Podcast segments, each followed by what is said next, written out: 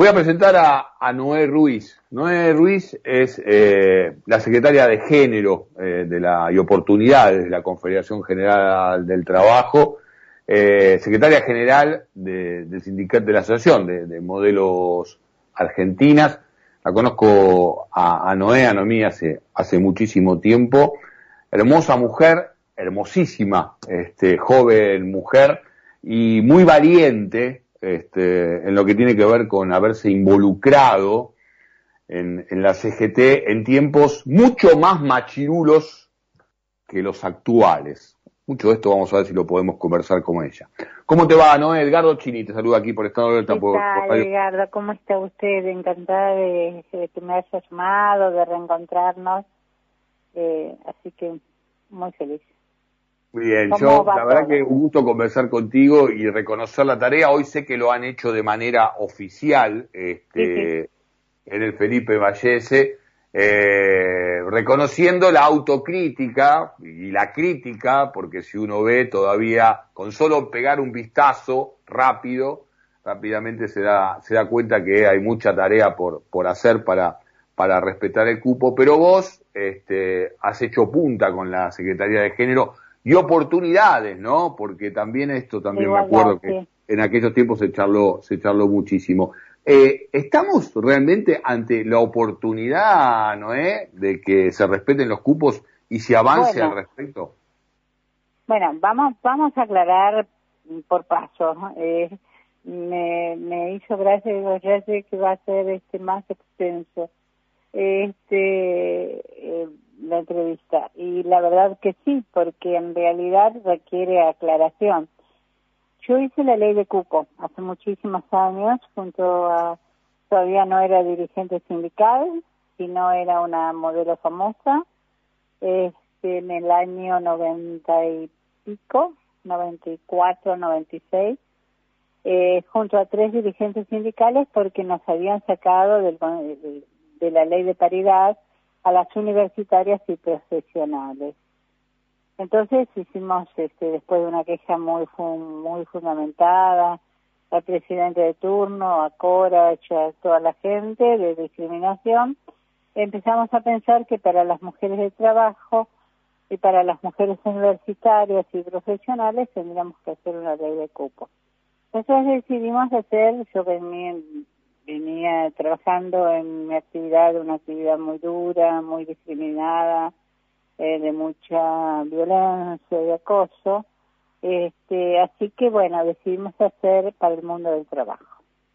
Y ahí salió la ley de cupo que luego la reglamentaron como a los cinco años o seis, con una mm, reglamentación corsé muy patriarcal de la época, en la época de Duarte. A partir de ahí la CGT se vio, las compañeras que estaban en ese momento y todo, prácticamente no podían hacer nada, porque si le quedaba un 1 era un 1% de los padrones declarados. Tenía una trampa, una trampilla muy patriarcal. Pero las mujeres no paramos y entonces nos organizamos y fuimos metiendo y metiendo y metiendo desde las mujeres de las bases, de la comisión de bases, a estas mujeres en los sindicatos, enfrentando sus propios sus propias estructuras, que era muy difícil.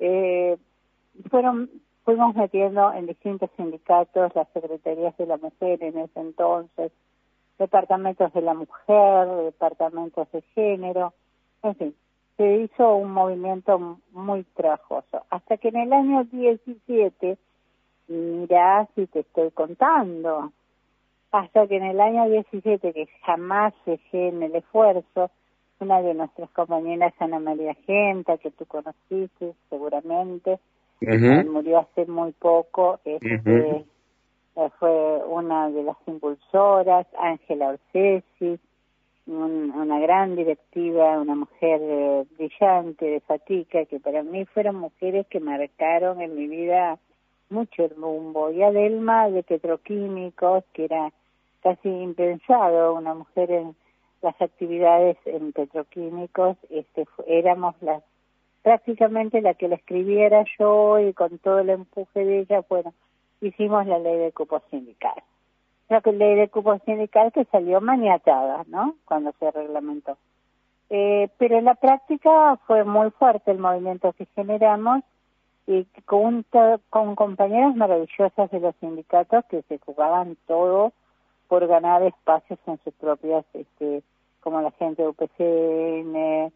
Bueno, sería injusto nombrar una sino nombrar otras, textiles, bueno, eh, aduana, bueno, y montones de gremios que empezaron a generar sus propias secretarías. Hacíamos foros, hacíamos, bueno, nos involucrábamos en Mercosur, en un montón de tareas, todas ligadas en lo que era mujer. Después la vida fue cambiando, yo entré en una actividad casi, casi se me llamó en la que se conoció siempre como Asociación de Modelos, hoy Unión de Trabajadores de Moda e Imagen Publicitaria, RA, que en el interior mantiene su marca registrada que es AMA RA, ¿no es cierto?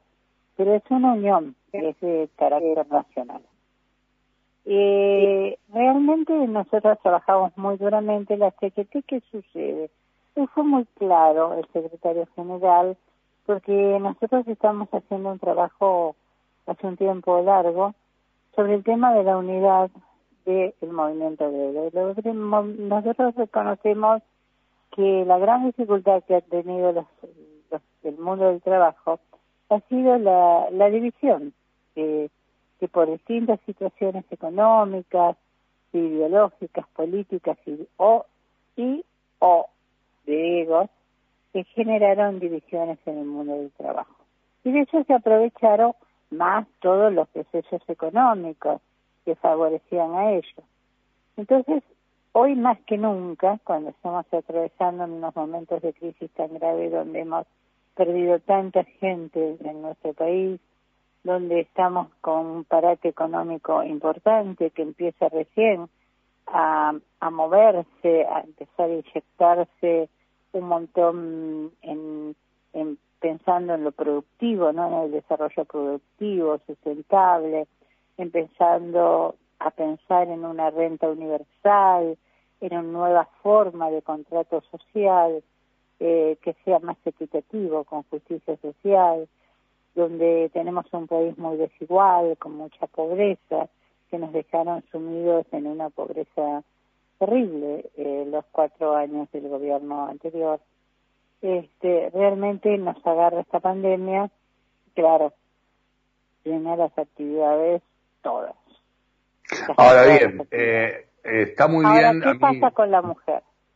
A mí me parece eh, central, me parece central, Noé, este, también que, que abordes eh, una cuestión, digo, que involucre a hombres y mujeres. ¿Por qué? Porque en verdad, en verdad hombres, mujeres y transgénero, digo. ¿Por qué? Eh, Porque en verdad eh, el rol de la dirigente sindical... La, CGT siempre trabajó en género. Claro, bueno, porque el rol de la dirigente sindical, incluso desde la base, desde la delegada, eh, es representar a todos, no es solo representar... A todos y a todos, a todas y a todos. Claro, Yo estuve al frente del convenio 190, entre los muchos que, que vengo llevando a nivel internacional, este, con la Secretaría de Relaciones Internacionales en un grupo interdisciplinario que somos eh, de Relaciones Internacionales, liderado por Gerardo Martínez, eh, y que realmente eh, que fue el convenio último, que eso está en plena vigencia, que fue ratificado, el 190, fue una de las primeras cosas que ratificó el presidente, contra la violencia y fíjate tú, que era para mí, para las mujeres, contra las mujeres y las niñas. Y fueron las mujeres argentinas de la Secretaría de Igualdad de Oportunidades y Género, que es la secretaría que yo represento, eh, que una de, en una de mis vueltas, porque también como llevé, fueron, eh, cada, eh, llevó tres años sacarla, este, en, en OIT, eh, quisimos cambiar el nombre porque veíamos que el futuro del trabajo generaría eh, muchos problemas también y muchas pérdidas de puestos de trabajo por, por el tema de los conocimientos que deberían adquirir. Hoy el mundo cambió.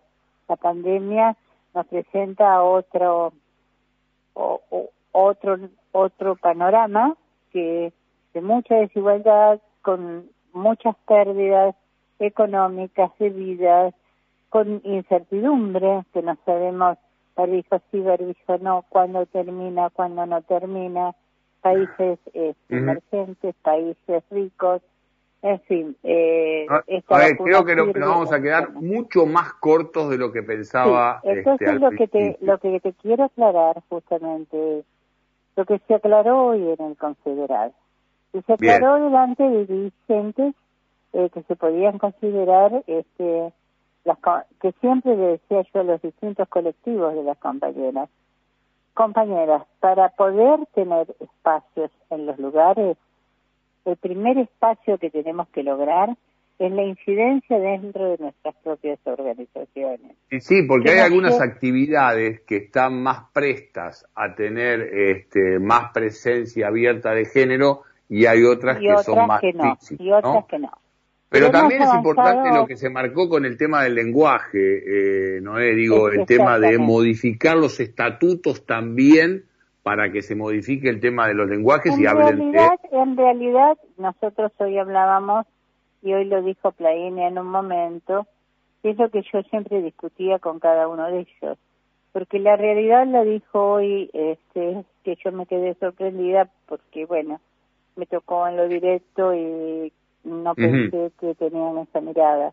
La verdad es que la CGT siempre elegía en sus conducciones cuatro o cinco mujeres pero cuando llegaba y lo, y lo declaró, dice, yo eh, esto lo he hablado mucho con el compañero Palacio que está acá presente, y la realidad, a raíz de que una compañera de la Corriente Federal que venía, que hizo una pregunta fuera de lugar, porque en la realidad hoy lo que nos ocupábamos era del confederal y de la ratificación, no solo de balance, sino también la ratificación del procedimiento que iba a continuar, que sería el, la reforma de estatuto para luego llegar a un congreso para el día 11 de noviembre.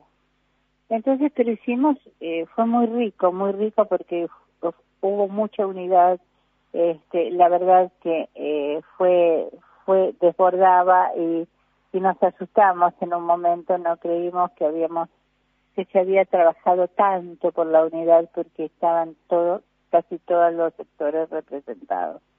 No, me quedé sin poder compartir con vos tu propia historia de vida. Nosotros en el portal de noticias en estado de alerta acabamos de hacer una, una nota que tiene que ver con el desafío de las madres solteras, este, un, un proyecto que la misma Flaxo está impulsando por estas horas y vos has pasado por esa historia de vida.